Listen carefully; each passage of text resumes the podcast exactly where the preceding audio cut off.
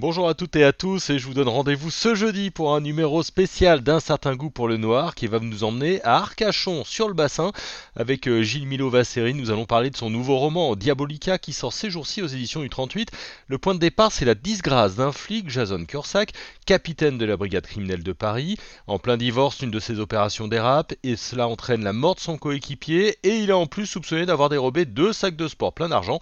Conséquence, il est muté provisoirement à Bordeaux et sur le bassin d'Arcachon avec au menu une affaire de meurtre à résoudre. La suite, c'est un récit particulièrement angoissant qu'on vous invite à découvrir. Rendez-vous ce jeudi avec Gilles Milo Vasseri. Bonne semaine à tous et à toutes.